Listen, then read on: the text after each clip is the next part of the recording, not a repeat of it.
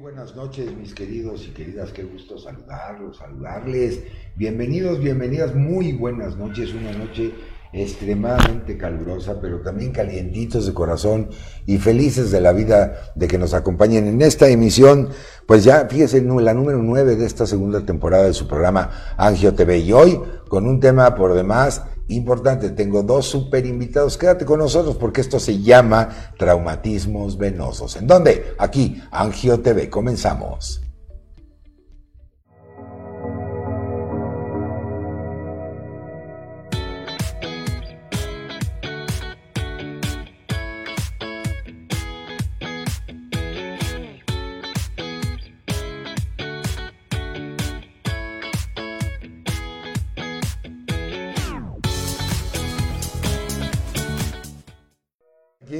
Estudio de Angio TV y muy contentos de darles la más cordial de las bienvenidas. Quédense casi una hora con nosotros aprendiendo de toda esta disciplina maravillosa que es la angiología, la cirugía vascular y endovascular. Nuestras líneas de contacto ya están abiertas para que ustedes pues se hagan presentes y yo no me sienta huérfano de su cariño porque si no mi sistema vascular empieza a dar eh, problemas. En los controles, nuestra querida ingeniera Jime, hoy está con nosotros. Hola Jime, buenas noches. Y bajo la comandancia aquí en el piso de nuestra querida Pulguita, alias Mari, que es la que ordena y a quien todos nosotros obedecemos. Por supuesto, bajo la capitanía y comandancia creador de este concepto llamado Angio TV, el licenciado Alfonso Nolasco, a quien saludo con mucho gusto. Y obviamente no puede faltar mi agradecimiento, mi reconocimiento. Gracias por el apoyo y por la confianza a Alfa Sigma por creer en estos espacios de educación, donde lo único que pretendemos es llevarle información. ¿De quién? Del que sabe, hombre, del experto, del que está entrenado, del que está capacitado para salvaguardar su salud y en este caso su salud vascular. Superempresa, nuevamente 2023, Alfa Sigma, felicidades y muchísimas gracias. Nuestras líneas de contacto, eso, audiencia querida, ya ven, así ya no me siento huérfano de su cariño. Pani JE, saludos. Flash PK, buenas noches.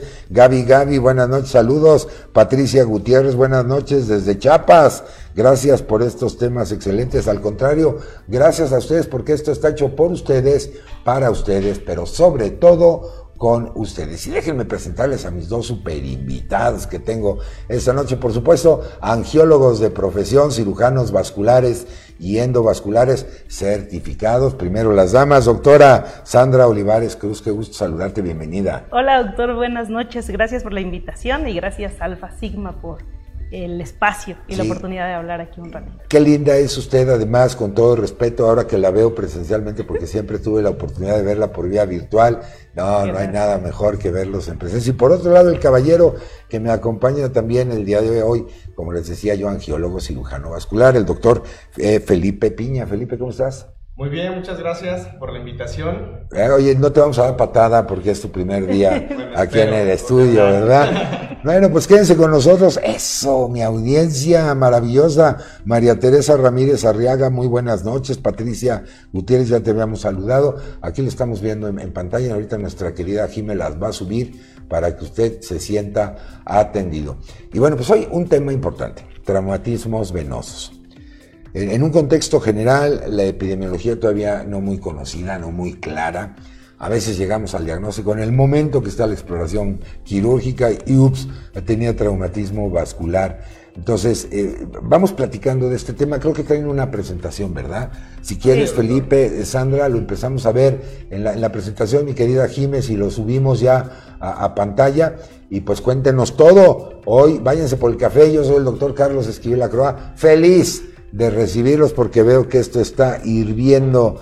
Eh, Jessica Rodea, muy buenas noches, bienvenida Jessy, buenas noches, si me siguen llegando, qué buena onda. Entonces, eh, mi querida Jiménez, si subimos ya la presentación y mientras tanto, ahí la tenemos ya en pantalla. El foro es de ustedes, adelante. Gracias, doctor. Bueno, vamos a empezar a hablar un poquito acerca de los traumatismos venosos, sobre todo algunas peculiaridades y cosas que nos pueden ser útiles en el día a día o en la práctica, ¿no? No solo a nosotros como cirujanos vasculares, sino a médicos de primer contacto y población en general. En realidad, de repente hasta en casa tenemos un accidente y no sabemos cómo actuar, ¿no? Exacto. Entonces, bueno, para empezar, eh, el doctor Felipe Piña va a dar un poquito de la introducción. Adelante, Felipe.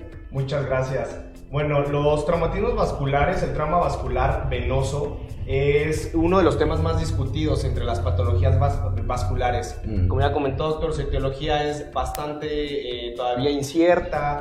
Generalmente no son tan aparatosas como las lesiones arteriales. Se presentan muchas veces, se diagnostican en el momento de hacer la exploración quirúrgica. Y todavía existe alguna controversia en cuanto al tratamiento de, este tipo de lesiones. Vamos a ver aquí, si producción nos ayuda, quieren correr la, la diapositiva, pero el, parece que el control remoto está, ahí estamos. Hablando un poquito de este de historia, eh, de cómo fue evolucionando pues el manejo de los traumatismos venosos. Ahí. Ahí ya no. Está rebelde el control, pero mientras tanto aprovecho para saludar a Madis Martínez. Saludos, doctor Felipe, Alejandro Piña. Es un gusto verlo y disfrutar su profesión. No, pues muchas gracias. Oye, ya, tus fans ya aparecieron, ¿eh? Alejandro Romero, muchas felicidades, doctor Felipe. Alejandro Piña Avilés, es muy grato verlo crecer como médico y como la gran persona que es. Ahí están los, los, comentarios de la audiencia. Fíjense qué buena onda. Llegan ahorita estos comentarios en lo que el control remoto hace que berrinche, pero bueno, ahora sí, adelante. Muchas gracias. Bueno, hablando un poquito de la historia de cómo fue evolucionando el tratamiento de los traumas venosos, pues tenemos que esto, vamos a empezar, que la primera descripción de una reparación venosa fue en 1881 por Shade que solamente reporta la reparación de una vena en el contexto de trauma, pues con un cierre primario. Eh, posteriormente, en 1989, Kumel, que fue otro cirujano alemán, eh, ya describe como tal una reparación venosa con una anastomosis término-terminal. ¿Qué quiere decir esto? Pues unir los dos extremos de las venas para que pues allá pueda continuar pues este flujo de la sangre.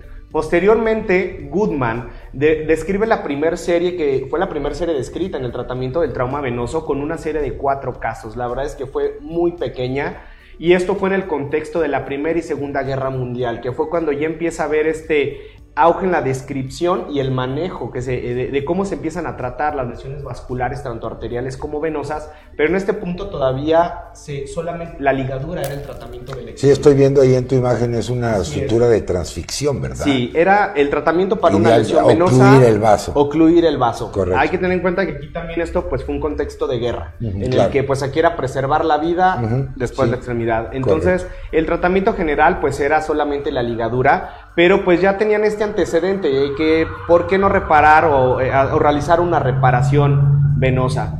Hasta 1950 y 1975, en el contexto de la guerra de Corea y la guerra de Vietnam, Norman Rich es cuando ya empieza a, a ya publica la primera descripción como tal de la técnica de reparación venosa tanto un cierre simple como una anastomosis. Y aquí genera una controversia, puesto que todavía no se establece si el tratamiento era mejor hacer la reparación o solamente la ligadura. Y esto fue principalmente porque había quienes decían que si se hacía la, reparación por el riesgo aumentado de una trombosis venosa profunda, pues nos iba a aumentar el riesgo de un tromboembolismo pulmonar, que bueno, como sabemos puede llegar a ser fatal. Aquí es donde empieza un poco la, controversia. Posteriormente, bueno, eh, se empiezan hacer muchas más descripciones. Hasta la fecha, esta incidencia sigue siendo incierta.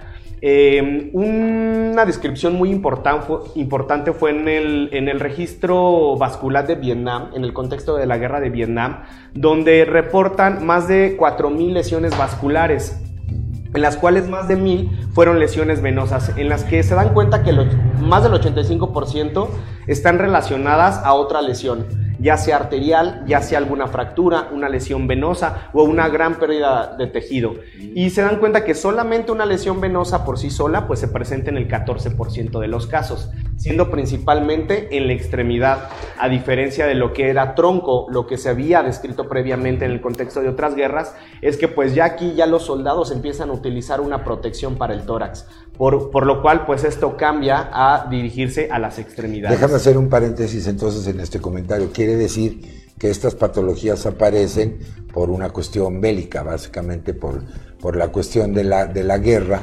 eh, es lo que genera este, este, este estudio, digamos. Sí, en el contexto de guerra fue cuando el manejo de trauma es donde empieza el auge. Manejo de trauma hablando tanto de lesiones vasculares como de lesiones en, otro contexto. Si bien sí había una descripción ya de, pues, de las lesiones vasculares, teniendo en cuenta que conforme fue avanzando la tecnología y el manejo que se les daba a este tipo de pacientes, pues eran pacientes que ya eran trasladados de una forma más oportuna a, un, a recibir una atención médica. Claro. Ya eh, pues había, se contaba con mejor tecnología para poderlas tratar, a diferencia de otros tiempos. Por eso fue en el contexto principalmente de la guerra de Corea y la guerra de Vietnam, cuando se empieza a hacer una descripción ya específica del trauma vascular, de la, de la tanto arterial como venoso. Perfecto. Oye, Felipe, te mandan saludos también. Eduardo Sierra. Te manda a decir muchas felicidades, Felipe. Por ahí debe estar ya el mensajito que ahorita lo van a ver en pantalla.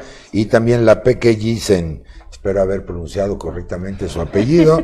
Muchas felicidades, doctor Felipe Viña, excelente doctor. Les, les digo que gracias. puro invitado de lujo, caray. Ahí están, mira, ahí están los mensajes para que usted se sienta atendido. Si usted nos acaba de sintonizar, estoy platicando con la doctora Sandra Olivares y con el doctor Felipe Piña, ambos angiólogos, y estamos hablando sobre los traumatismos venosos. Y ahorita, en un primer contexto histórico de cómo empiezan, digamos, eh, pues estos protocolos terapéuticos, ¿no? Sí, así es.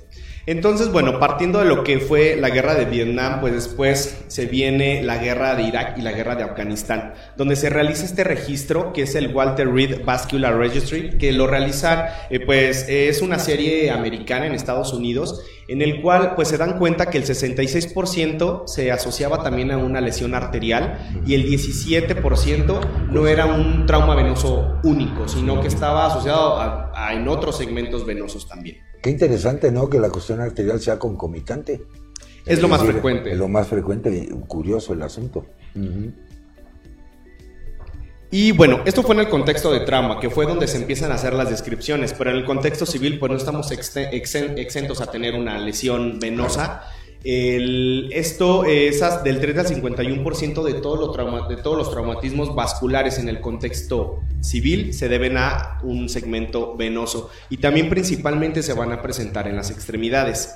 Principalmente esto va a ser por un trauma penetrante, ya sea por una herida por arma de fuego, que es lo más frecuente, seguido por accidentes automovilísticos. Y por último, aunque no es pues nada despreciable, un 10%, pues es aquel trauma iatrogénico, aquel que va a ser generado pues por alguna intervención que finalmente no es intencionada, pero bueno, cualquier procedimiento está exento, no, no está exento de alguna complicación y pues es, el 10% se presenta gracias a esta causa.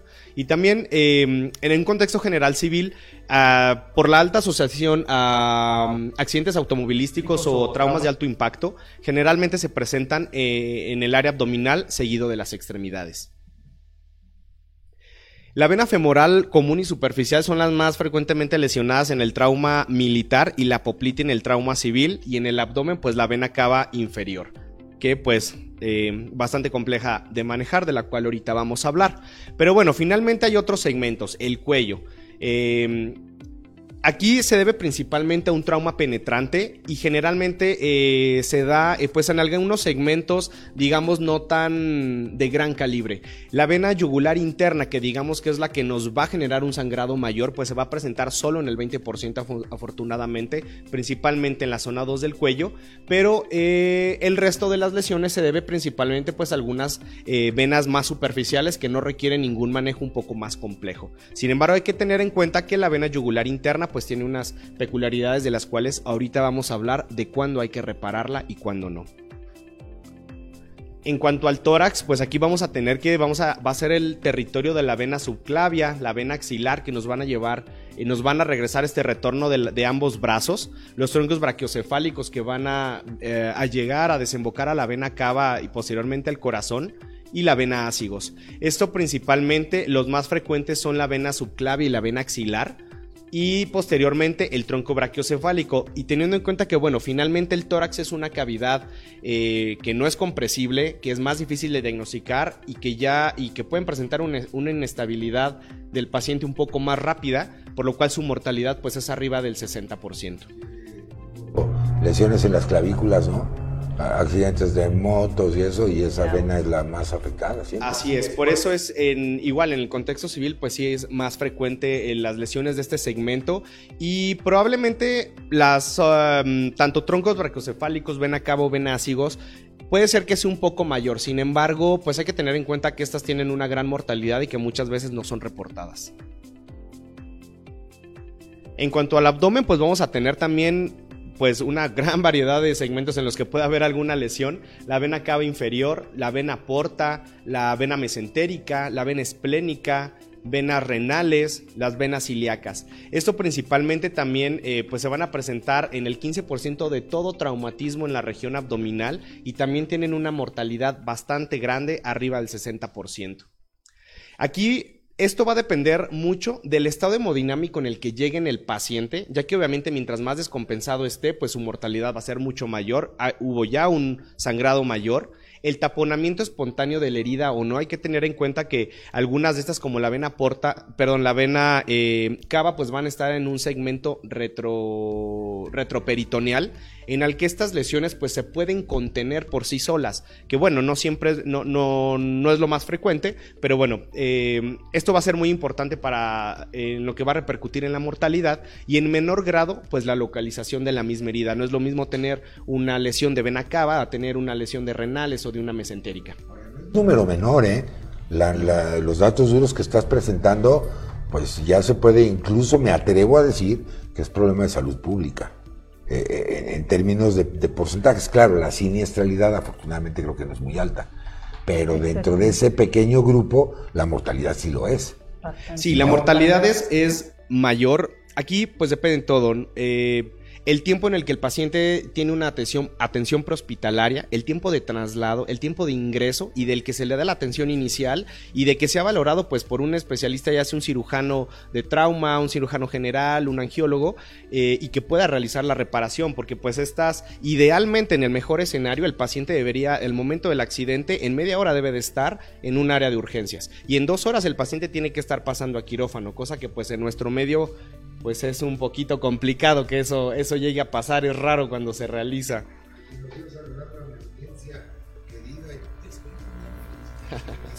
Gracias. Felicitaciones a Felipe. Ustedes feliciten. Si ustedes sigan.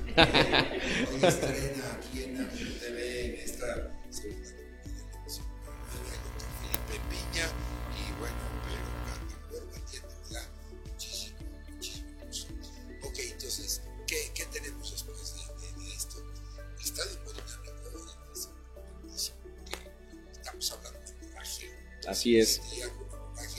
Todo lo que esto implica, choque hipovolémico, seguramente gasto cardíaco alterado, hipoxia celular. Es decir, la reparación para ustedes no solamente el vaso que está roto, valga la expresión claro. sino Y que muchas veces también esto puede pasar algo desapercibido porque justamente eso, podemos tener una lesión hepática, una lesión de vaso, que finalmente va a ser líquido libre en cavidad, pero podemos pasar desapercibida una lesión en retroperitoneo. Sí, Sandra. Lo que decía justo de que es un reto para nosotros, hablando propiamente de los vasos sanguíneos, las venas tienen la característica de que las paredes son más delgadas. Por supuesto. Entonces, cuando intentamos repararlas o contener el sangrado. Y la otra cosa es que las arterias tienen un flujo pulsátil. Claro. Entonces, es más fácil poder realizar un pinzamiento y un control vascular.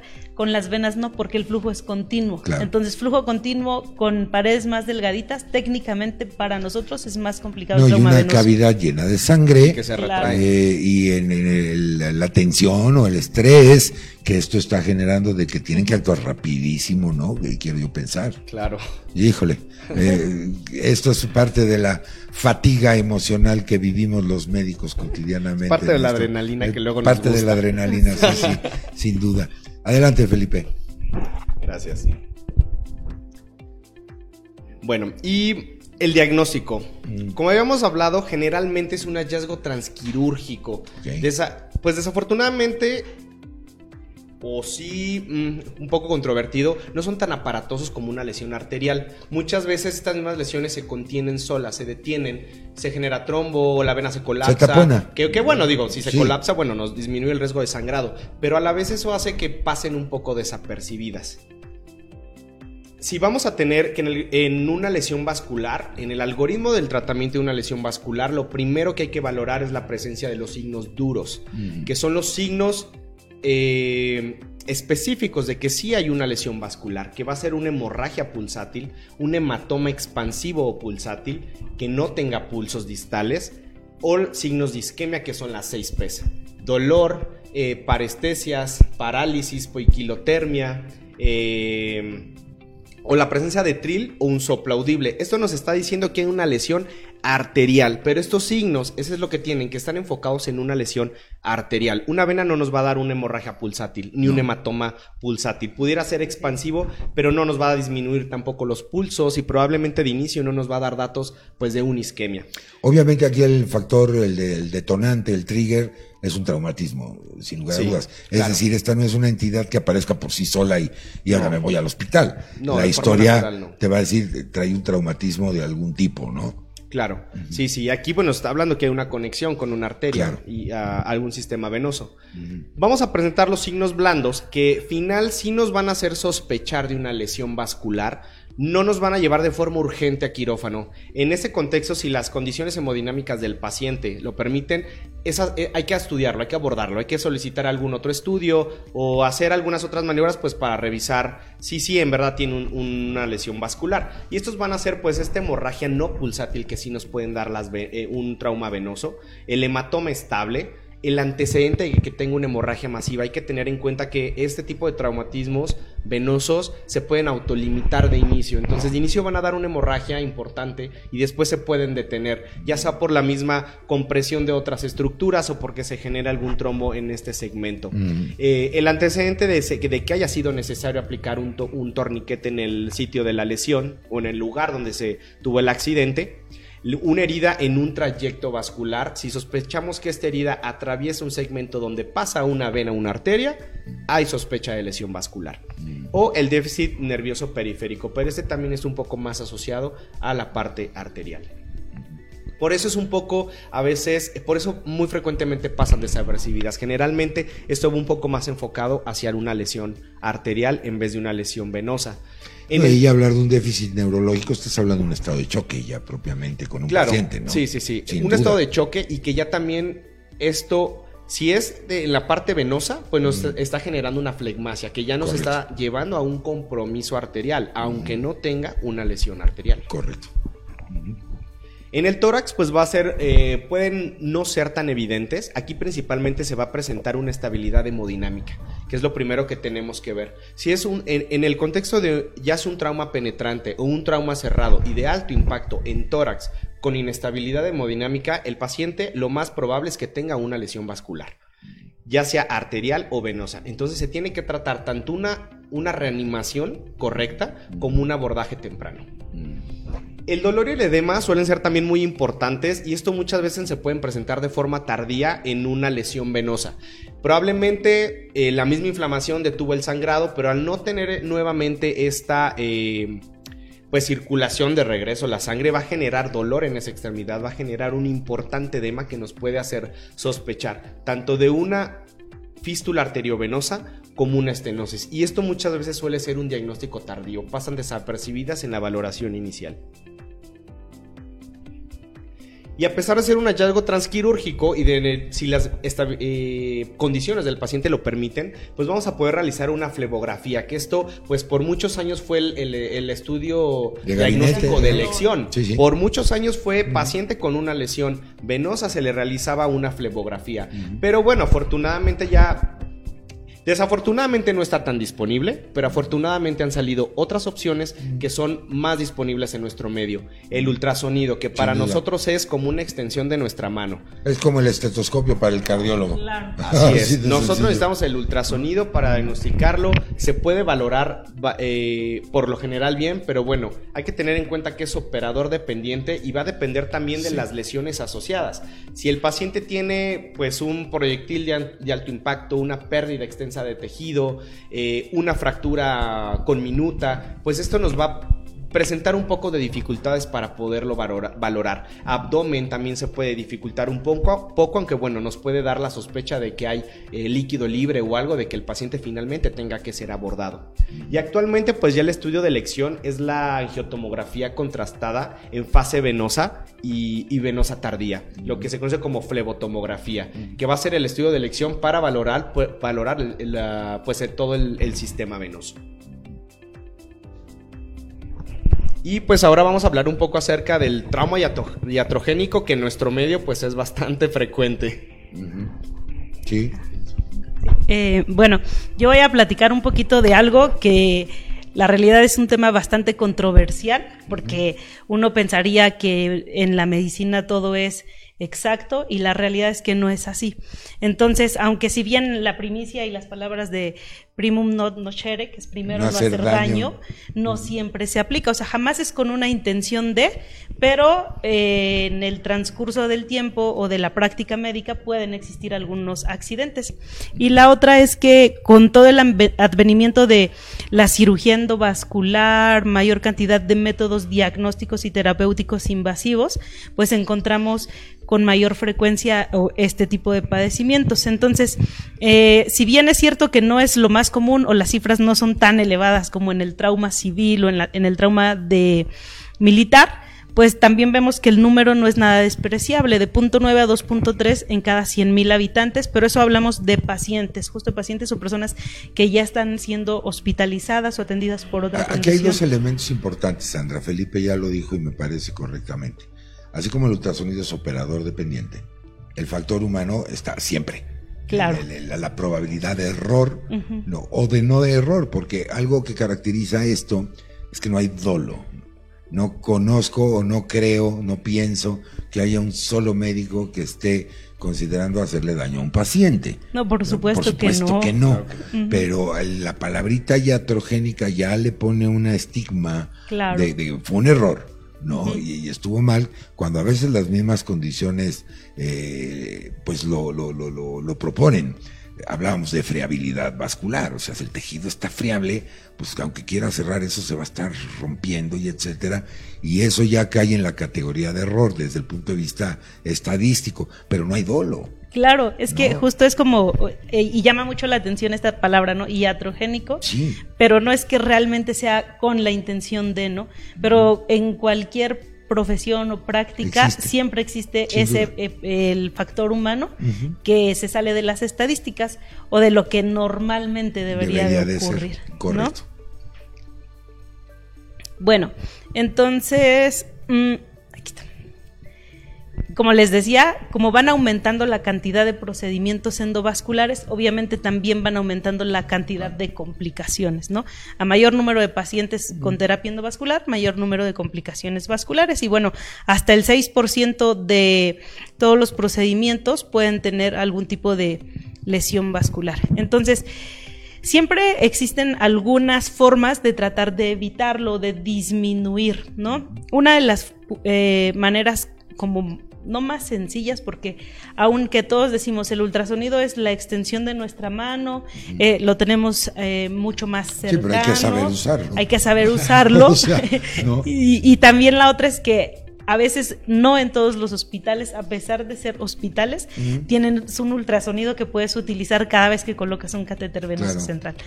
Pero lo que sí se ha visto es que siempre que se hacen estos procedimientos ecoguiados, la cantidad de complicaciones, punciones arteriales, eh, punciones en la pleura, eh, tórax, van a disminuir. Entonces, hay varios estudios, ¿no? Y uno de estos eh, lo que hacía era comparar si ponías un catéter guiado por ultrasonido o hacías una punción guiada por ultrasonido, cuando aquello que solo hacías la punción basada en los reparos anatómicos, es decir, a ciegas, entonces se observó que el éxito entre hacerlo a ciegas comparado con hacerlo con ultrasonido es que es 97% de probabilidades cuando lo haces con ultrasonido contra un 65% de que lo hagas a la primer punción si lo haces a ciegas.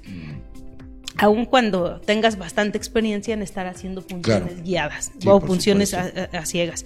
Entonces se observó que el riesgo de una colocación fallida disminuye hasta en un 86%, disminuye hasta en un 57% las complicaciones asociadas a este procedimiento y bueno, aumenta hasta en un 41% el éxito de realizar la función al primer intento, es decir, 1.3 veces más, o sea, por cada tres que se pueden colocar eh, a ciegas, tres intentos, a la primera en el Se logra cuando es guiado. Claro.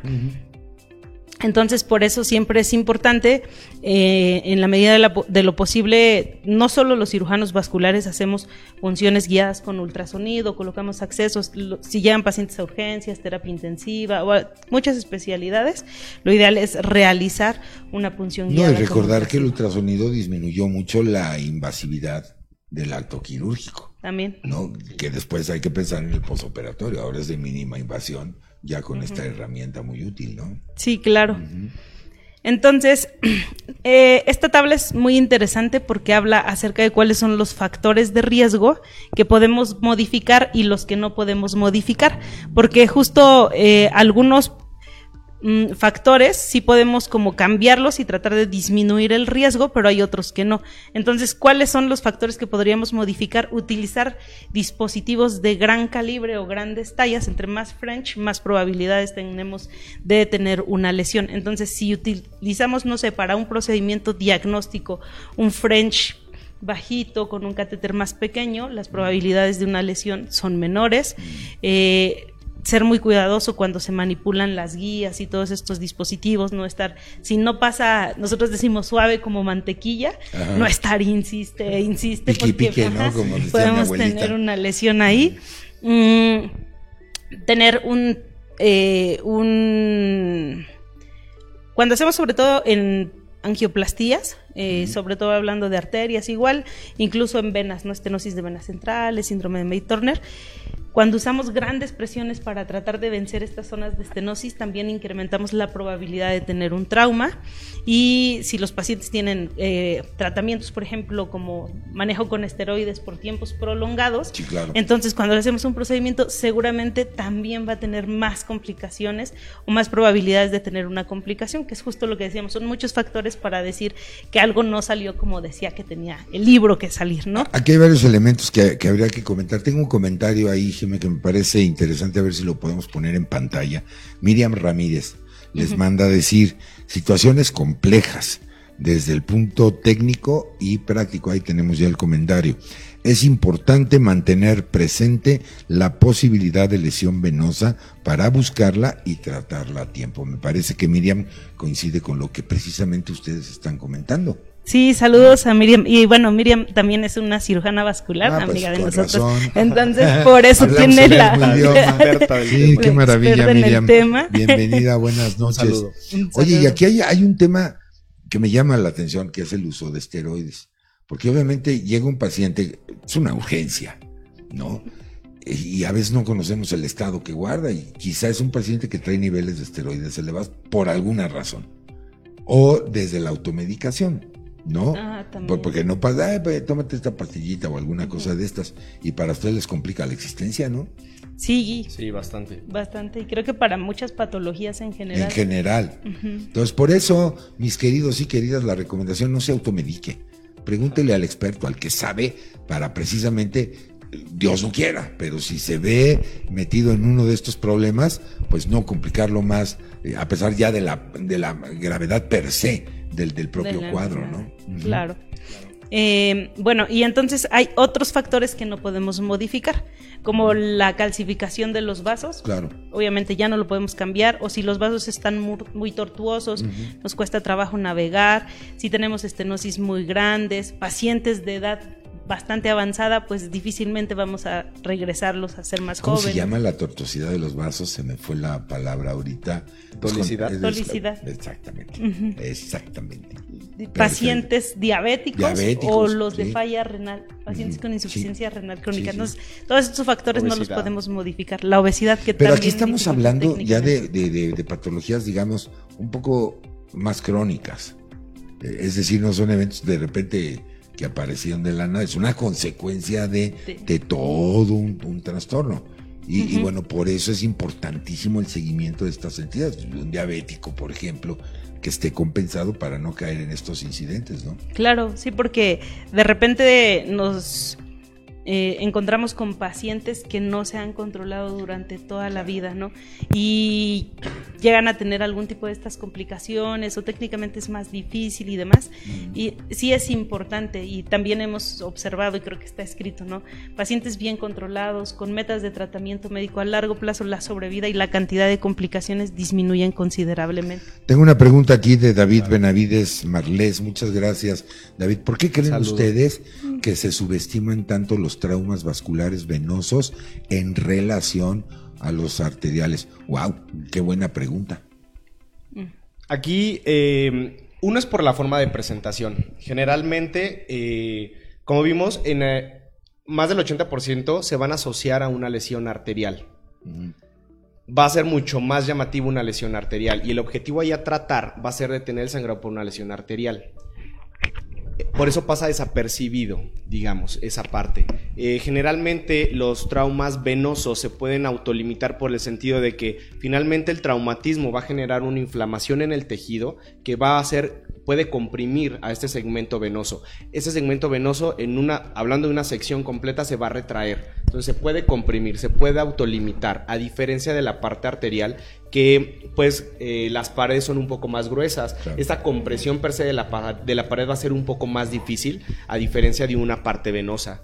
Por eso suelen ser más, eh, de, forma inicial no tan sospechados y por eso es más frecuente y encontrarlos en el momento de que estamos entrando a alguna exploración. Y yo creo que aquí está también el factor estadístico, es decir, dentro de la probabilidad de siniestralidad de estas patologías más frecuente ver problemas arteriales versus los venosos. Y que también suelen, y es algo muy frecuente y está reportado en muchas series, no se reportan los traumas venosos. O sea, muchas veces entramos a explorar y vemos una lesión arterial, a lo mejor vemos una venita que está ahí sangrada, lígala. Y en realidad no reportamos ese trauma venoso y es un trauma venoso asociado. Es correcto y yo, yo coincido con lo que dice David, yo creo que más que una subestimación es que a lo mejor como que no lo tenemos en el radar porque sabemos que el impacto además de una lesión arterial versus una venosa eh, es totalmente diferente. Y yo creo que en términos de salvaguardar la vida del paciente, a lo mejor es, a lo que se refiere David, ¿no? Sí, y seguramente es que también los traumas arteriales son mucho más aparatosos y escandalosos. Entonces, no es lo mismo tener un flujo pulsátil o que esté en riesgo la extremidad, como justo ya lo veíamos, ausencia de pulsos y demás. y totalmente. entonces, ah, vamos a hacer la reconstrucción arterial, pero resulta que ese paciente tenía una lesión venosa asociada que solo se ligó y que también le va a dar complicaciones y síntomas a largo plazo. Oye, Iván Solís Sánchez, muchas gracias, Iván, por estar con nosotros. Excelente Excelente charla. Gracias a todos por su tiempo. Saludos y me siguen llegando. Ahora ya te tocó a ti, Sandra. Ahora me mandan felicidades, doctora Sandra.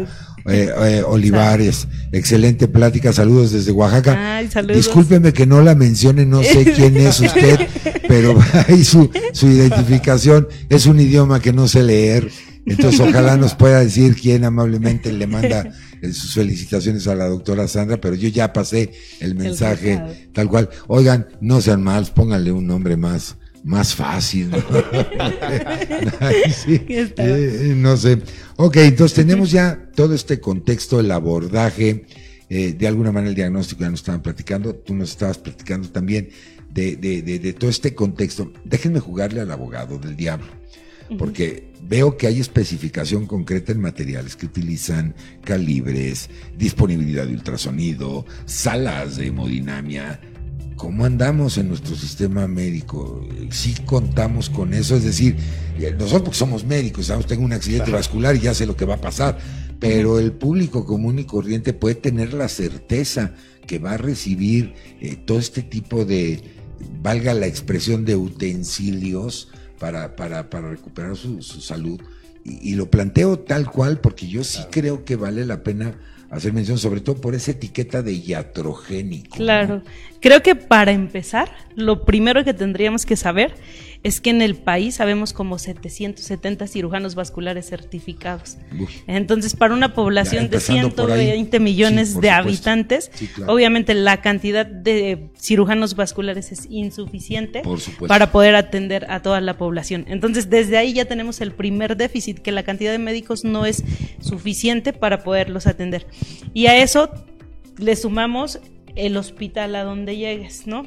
Por ejemplo, si llegas a un hospital de segundo nivel donde no hay un cirujano vascular, tal vez haya un urgenciólogo que tenga un ultrasonido, cosas así, tal vez, pero no estamos seguros. Casi en todos hay cirujano. Y ah, últimamente como que, por ejemplo, en el Congreso de Cirugía General se están haciendo más talleres, cosas así, para tratar de capacitar a los que médicos ellos tengan y que tengan estas el, el pensum universitario también, como que cuando veíamos la ficha de angiología, y así como que, ay, sí, la angiología, ¿no? Y, bueno, aquí estamos viendo ahora esa necesidad. Y esa es una realidad. En realidad, creo que en México la en el entrenamiento como médicos generales no se amplía tanto en cuanto a angiología o cirugía vascular, cualquiera de las dos. E incluso en el, en, para cirujanos generales. yo, yo, yo soy cirujano general y puedo decir que yo aprendí angiología y cirugía vascular hasta que entré a angiología y cirugía vascular.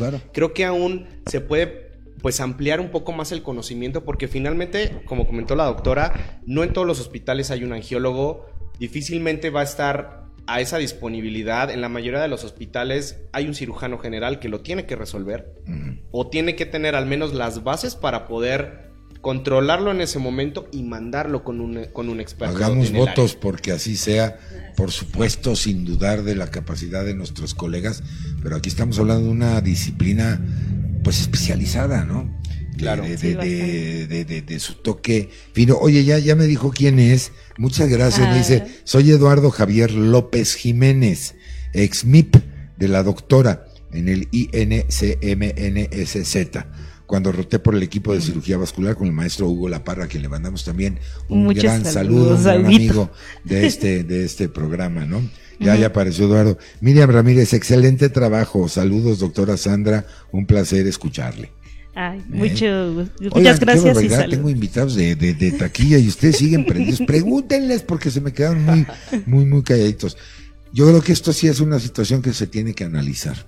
Desde la parte formativa, desde la parte educativa, que es una disciplina, como vimos la numeralia, que ya está presente en la consulta cotidiana. Claro. Y, y que obviamente desde el cirujano general, desde primer contacto se debe de tener ya esta base pues para poder referir, porque esto es de tiempo. Son lesiones de tiempo. De tiempo. De hecho, desde la carrera de medicina, porque eh, son muy poquitas las universidades que realmente tienen la materia como tal de cirugía vascular.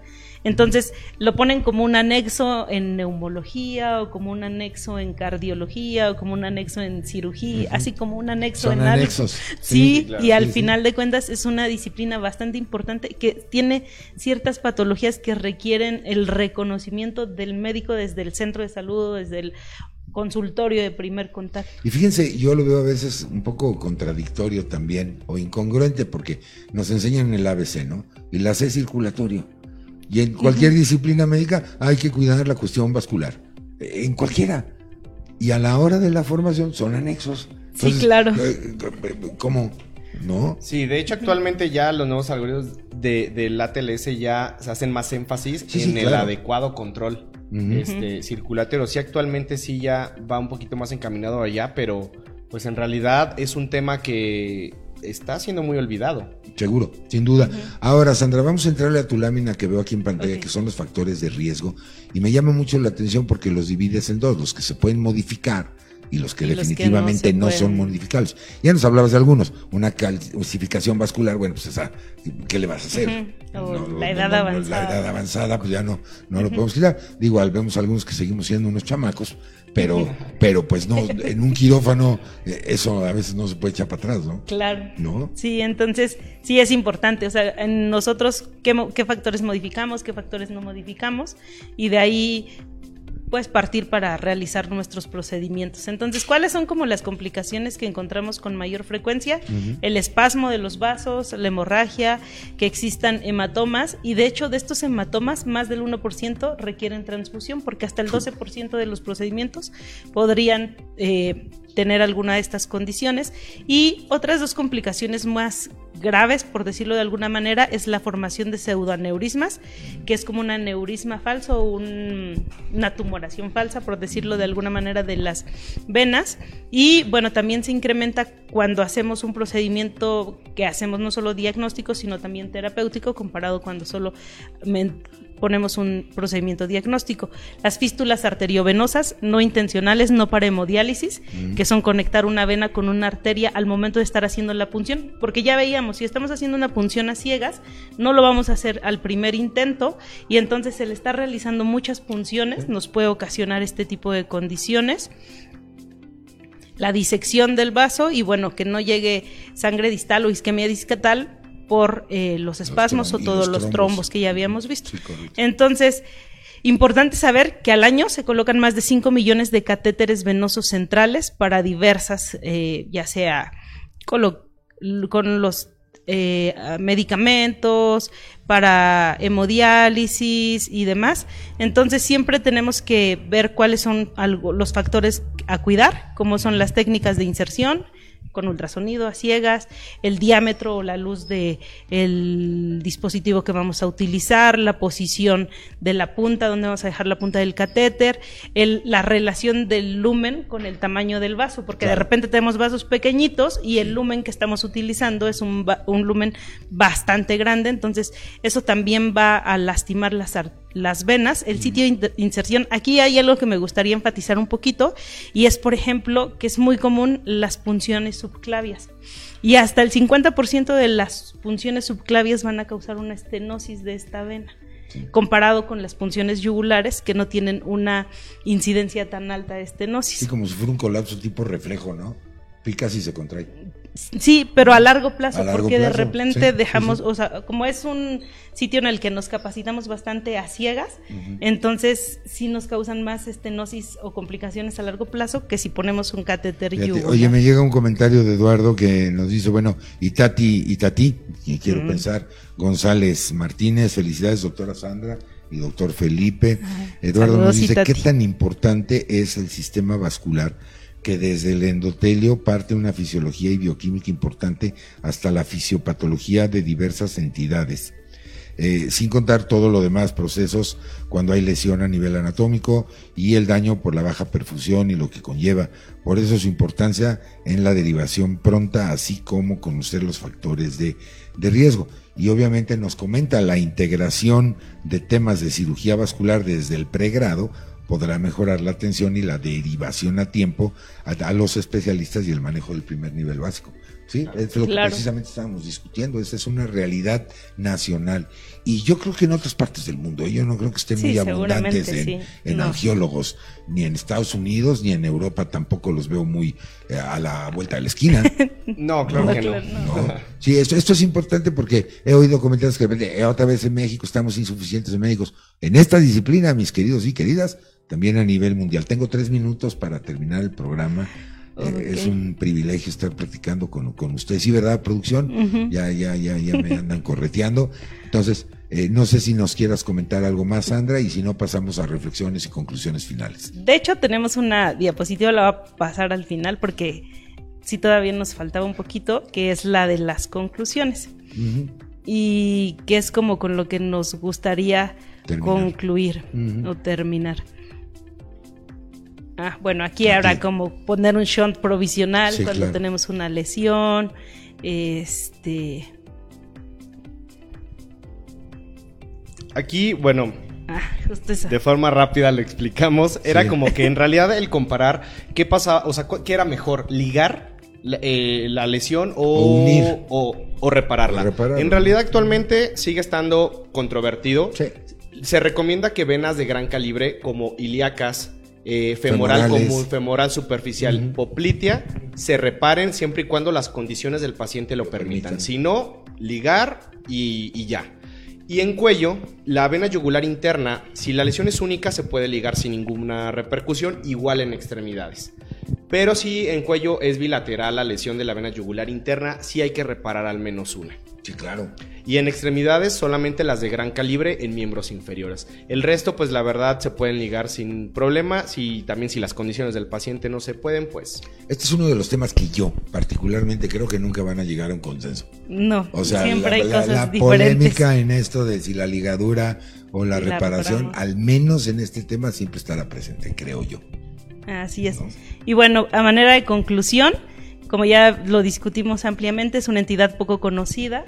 Lo importante es saber identificarla y una vez que la identificamos, saber eh, si la podemos reparar, si está obviamente en riesgo la vida y la tenemos que ligar, pues no va a quedar otra que ligar esa vena. Identificar cuáles son las complicaciones a largo plazo, porque si tenemos complicaciones a largo plazo, por ejemplo, si ligamos una ilíaca que pareciera o la cava inferior, como que está sangrando y bueno, en ese momento está en riesgo la vida, sí podríamos tener complicaciones a largo plazo y valorar si en ese momento lo podemos reparar, lo ideal es repararlo y referir de forma oportuna a un angiólogo. Sí, tener todos estos sistemas de referencia para poder eh, enviar a los pacientes de manera oportuna. Sí, yo creo que, eh, y nosotros como pacientes, aunque no seamos médicos, pues preguntar en el equipo interdisciplinario cómo, le, cómo está el angiólogo, cuál es la opinión del angiólogo, sobre todo cuando el ingreso hospitalario fue por un traumatismo, sin lugar a dudas. Claro. Y a veces no tenemos en el radar eh, esta personalidad de voy a hablar con el angiólogo a ver qué pasó. A ver qué, Generalmente o es el cirujano general o el médico tratante, qué sé yo.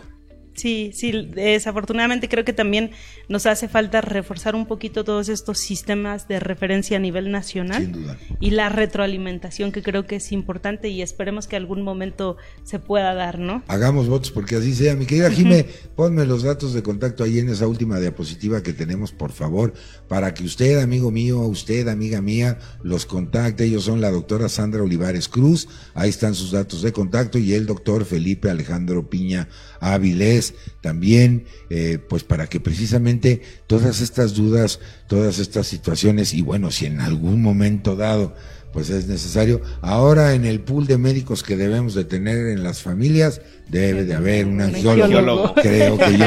O sea, ya, ya que nos decían el abogado y el médico familiar, yo y un angiólogo. y ahora también el nutriólogo y también el psiquiatra. Ahora ya hablamos de interdisciplina, ya, eh, ya lo demás de que yo veo todo y curo todo se quedó, yo creo que ya bastantes, bastantes años atrás. Felipe, Sandra, muchísimas gracias. Muchísimas Muchas gracias. por haber estado con nosotros. Ha sido eh, un, placer. Yo ya me sentía otra vez en el aula universitaria en todo este eh, recorrido maravilloso con dos super exponentes de lo que es la angiología. Y bueno, en nombre de este gran equipo de profesionales de la comunicación digital, les queremos agradecer su presencia. Muchas gracias por haber estado con nosotros en los controles a, la, a la Inge, mi querida Jime, que yo ya le digo Jime Junior también con mucho cariño. Muchas gracias por, por, por operar esta transmisión. En el piso, comandados con, con nuestra querida Pulguita, alias Mari, eh, que es la que da las órdenes aquí. Y en la ingeniería, todo lo que tiene que ver con cables, alambres y, todo lo que tiene que ver con esta transmisión, mi querido Edu, muchas gracias por, por apoyarnos. Por supuesto, bajo la capitanía del licenciado Alfonso Nolasco. Y claro, como siempre, vean nada más qué nivel de programa nos echamos el día de hoy. Gracias a Alfa Sigma por el apoyo, por la confianza de siempre, de llevar a todos y todas obviamente espacios de educación. No pretendemos venderle nada, sino simplemente que usted platique con los expertos, que conozca que existen estas disciplinas y que evidentemente están para salvaguardar su salud, cualquiera que sea el área. Yo mañana vuelvo a estar por aquí si les interesa la gastroenterología, también por eh, cortesía de Alfa Sigma, pues los espero en punto de las 8 de la noche, busquen Gastro TV y mañana ya con otra disciplina diferente, que es precisamente la gastroenterología. Alejandro Romero les manda a decir, doctor Felipe Avilés, orgullo de Guanajuato. ¿Eres de Guanajuato? Así es, sí, guanajuatense.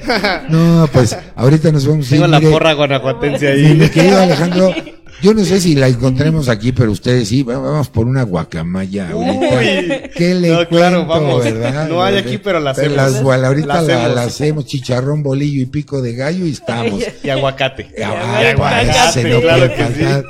Pero bueno, muchísimas gracias, por haber estado conmigo, con ustedes. Gracias a ustedes, muchísimas gracias. Yo soy el doctor Carlos Esquivel Acroa, agradeciendo el favor de su atención. Y sabe cuál es mi recomendación? Sea usted feliz que pase la más maravillosa de estas noches, calurosas, por cierto, aquí en el foro nos estamos quemando, nos estamos derritiendo, pero muy contentos de haber platicado esta noche con ustedes. Ayúdenos a compartir este material que creemos puede ser de utilidad para más eh, número de personas, más cantidad de personas. Ayúdenos a compartirlo, por favor. Yo lo espero mañana en punto de las 8 en Gastro TV y por supuesto que mi Dios me los bendiga hoy y siempre. Esto fue Angio TV. Nos vemos hasta la próxima. Adiós.